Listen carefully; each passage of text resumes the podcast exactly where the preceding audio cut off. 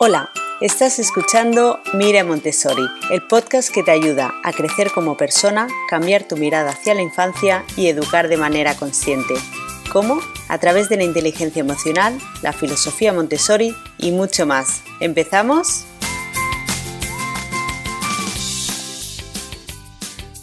Hola, hoy os quiero hablar de por qué el método Montessori es el mejor para mí.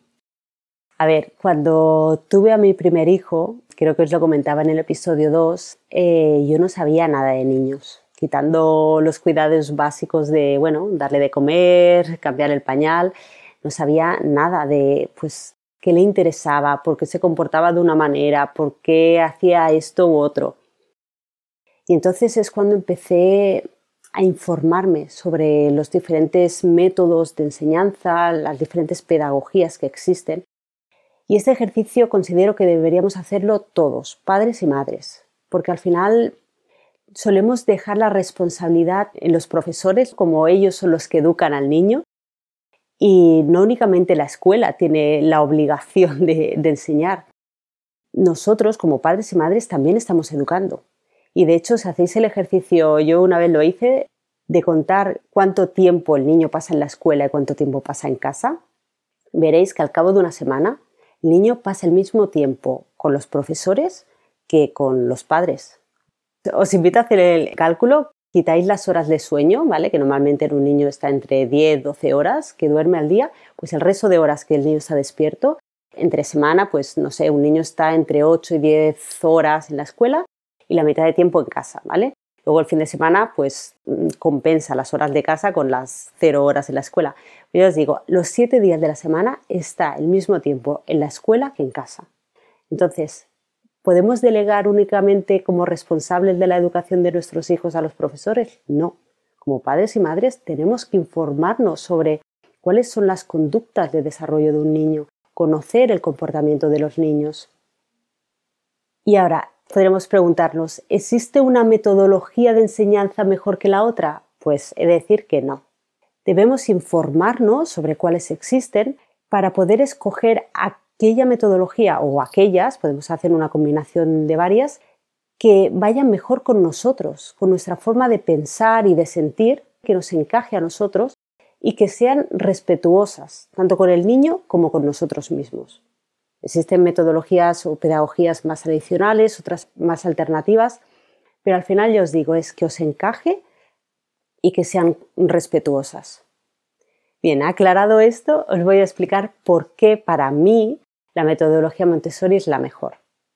Pero antes quiero hacer un paréntesis y recordaros que si me queréis plantear nuevos temas para hablar en los siguientes episodios, podéis escribirme a hola.elenaolivares.com o también entrar en mi página web, elenaolivares.com, y además allí podéis encontrar los episodios, recursos que voy colgando. Bien, hecho el paréntesis, os quiero explicar qué tiene de diferente el método Montessori que a mí me enganchó tanto, hasta al final formarme como guía. Debéis saber que el, el método Montessori tiene dos partes, una parte más práctica, que está más destinada para el aula, para la enseñanza como tal, y una parte teórica, que sería la filosofía Montessori. Y es la que os quiero hablar en este episodio. Pues bien, la filosofía Montessori se fundamenta en tres pilares. Una es la preparación del adulto, la preparación del ambiente y los materiales. Como veis, ninguno de estos tres pilares en los que se fundamenta la filosofía Montessori habla del niño, porque el niño no hay que prepararlo, no hay que trabajarlo, dirigirlo de ninguna manera, el desarrollo del niño viene en consecuencia de lo que preparemos el resto de pilares. Cómo se prepare el adulto, cómo se prepare el ambiente, cómo se trabajen los materiales, saldrá más o menos potencial del niño. Pues bien, uno de los pilares en los que se fundamenta es la preparación del adulto y para mí es la característica que, que distingue que me hizo decantar sobre todo en esta pedagogía. Lo que te dice es que el adulto, sea el profesor, sea padre o madre, toda aquella persona adulta que tiene contacto con el niño, debería hacer un ejercicio intrínseco del mismo, autoconocerse, casi pasar por una etapa de desarrollo personal, ¿vale? Donde conoces tus creencias, tu forma de pensar, de actuar, Y este ejercicio intrínseco es necesario porque al final como padres o madres y también como profesores nos convertimos en un modelo de referencia muy importante para el niño. Somos casi su influencer, por decirlo así. Y nuestros miedos, nuestra manera de comportarnos, se la inculcamos en el niño sin querer. Entonces, ¿qué tiene que hacer el adulto? Pues este ejercicio de, introspección, ¿vale? De, de conocerse a sí mismo y después conocer al niño y observarlo. Conocerlo para ver en qué etapa de desarrollo está y observarlo para determinar qué tendencias tiene, qué necesidades, qué intereses le está moviendo a hacer una cosa u otra. Porque este conocimiento y esta observación permite al adulto preparar un ambiente adecuado donde se favorezca el desarrollo del niño, su independencia. Entonces, María Montessori hablaba que la observación del adulto hacia el niño y el conocimiento del niño en sí es muy importante porque, primero, te permite estar atento a las señales que te está transmitiendo el niño, te permite interpretar esas señales a partir del conocimiento del niño y, por último, actuar en consecuencia, pero actuando siempre en una medida adecuada. Eso quiere decir que a veces, sin querer, nosotros como adultos intervenimos en el niño sin que nos haya pedido ayuda. Es el caso típico, no sé, imaginaos que mm, nos estamos preparando para ir al colegio, ¿vale? El niño está ahí, lo ves tranquilamente poniéndose la cremallera, que le cuesta un poco con los deditos, y tú por ir rápido, ¿qué haces? ¡Ram! Sube la cremallera en un plis. Venga, vámonos al cole. ¿Qué hemos hecho ahí? Hemos intervenido y hemos impedido que el niño actúe y por lo tanto hemos impedido que el niño aprenda su desarrollo motor fino, ¿no? De la pinza, de hacer el ejercicio de subir, etcétera. Entonces, muchas veces el adulto, como ya sabemos hacerlo, o por falta de confianza en el niño, o por nuestra comodidad, intervenimos demasiado, actuamos por él. Y esto impide su aprendizaje, su desarrollo, tanto motor como intelectual. Pero también cuidado, porque a veces actuamos de menos, por falta de conocimiento, de saber su periodo sensible, en qué etapa está, etc., no le favorecemos el aprendizaje. Caso típico que no paramos de decir, pues nuestro hijo no sé qué pasa, que está obsesionado con el agua, abre el grifo y está ahí tocando el agua con una mano, con otro y solo nos ensucia el lavabo todo el rato y venga, sal ya del lavabo y le cerramos el grifo y ya está, ¿no? Seguramente aquí el niño deberíamos estimularlo enseñándole lo que es el trasvase, porque está entendiendo el pasar el agua de un lado a otro, el trasvase de líquidos, de sólidos, etcétera.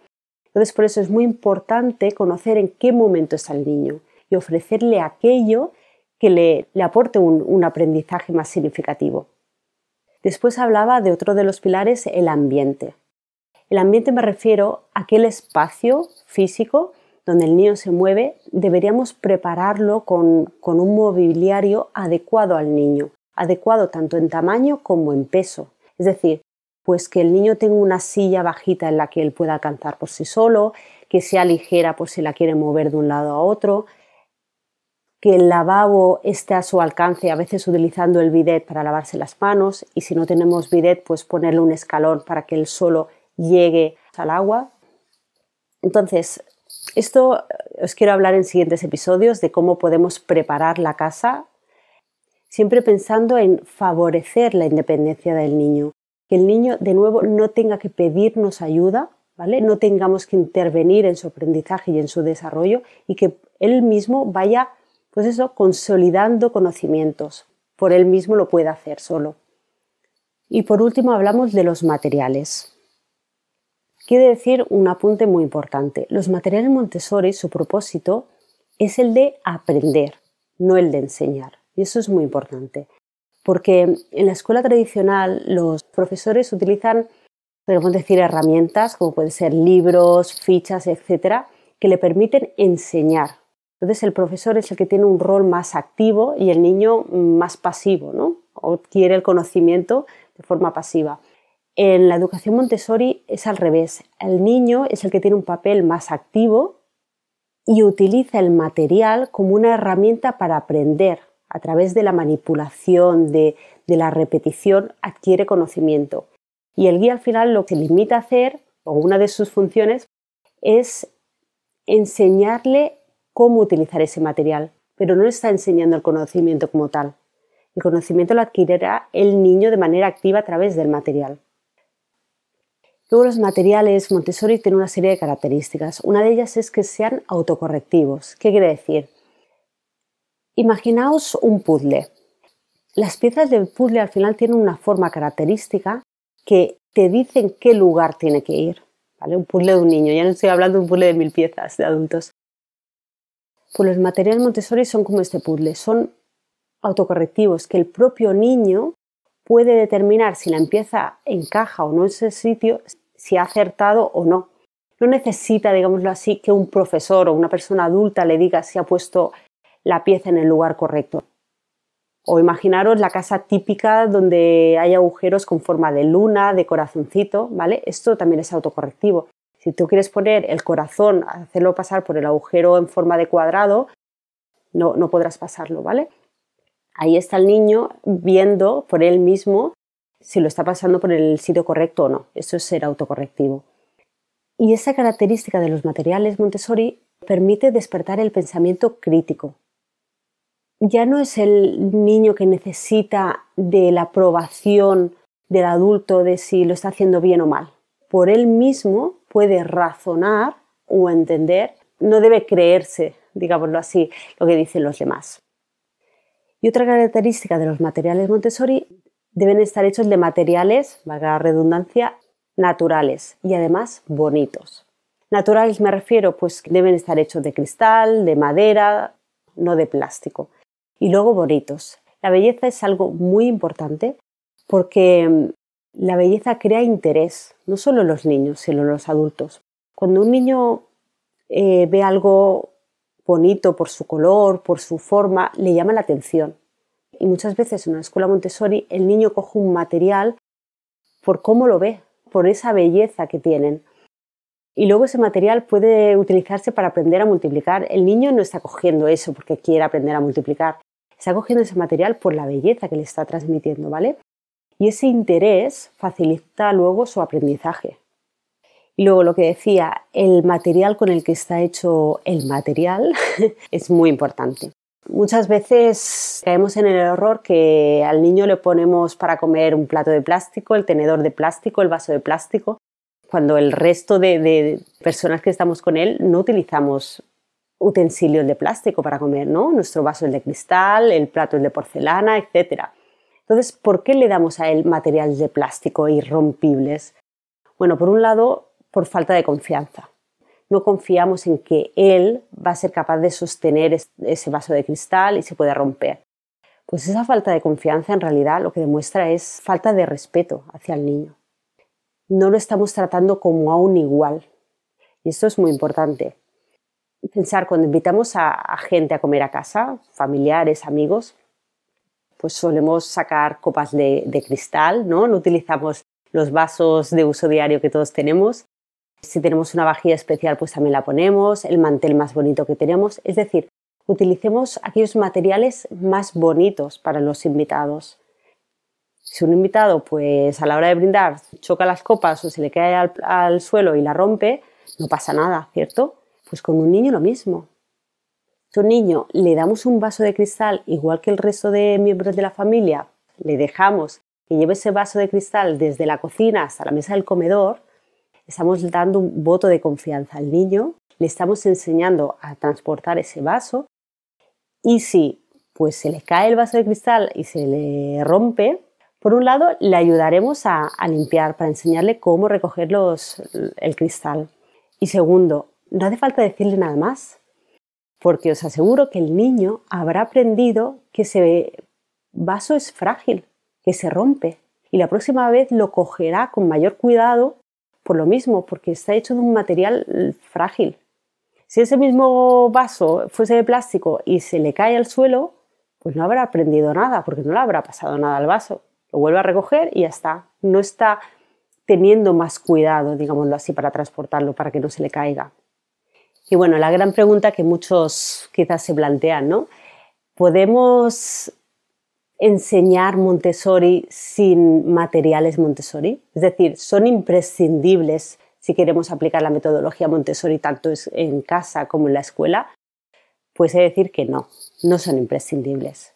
De hecho, hay muchas escuelas con el título Escuela o Colegio Montessori, con todos los materiales preciosos y carísimos Montessori, o también casas con mucho material Montessori, que en el fondo no están enseñando una metodología Montessori, porque no están cumpliendo los principios Montessori. Y muchas veces porque se falla en el pilar fundamental del trabajo del adulto. Y por contra, también hay muchas escuelas que no, trabajan con materiales Montessori y hay muchas casas donde no hay ni un solo material Montessori, pero hay esos principios Montessori que si queréis lo puedo explicar un poco más en otro episodio y sí que está aplicando una enseñanza Montessori como tal. Entonces yo diría que no son imprescindibles los materiales Montessori, sí que es imprescindible seguir los principios Montessori, ¿vale? De respeto hacia el niño, de libertad de movimiento, bueno, ya lo hablaríamos en otro episodio, pero también es verdad que si reunimos estos principios Montessori, si hemos trabajado en los pilares de, de trabajarnos a nosotros como adultos, de facilitar un ambiente adecuado para el niño y además tenemos los materiales Montessori, digamos que estamos sacando el máximo potencial a este tipo de metodología, de esta enseñanza. Pues bien, esto es todo por hoy. Si te ha gustado este episodio, recuerda suscribirte al podcast para no perderte los siguientes.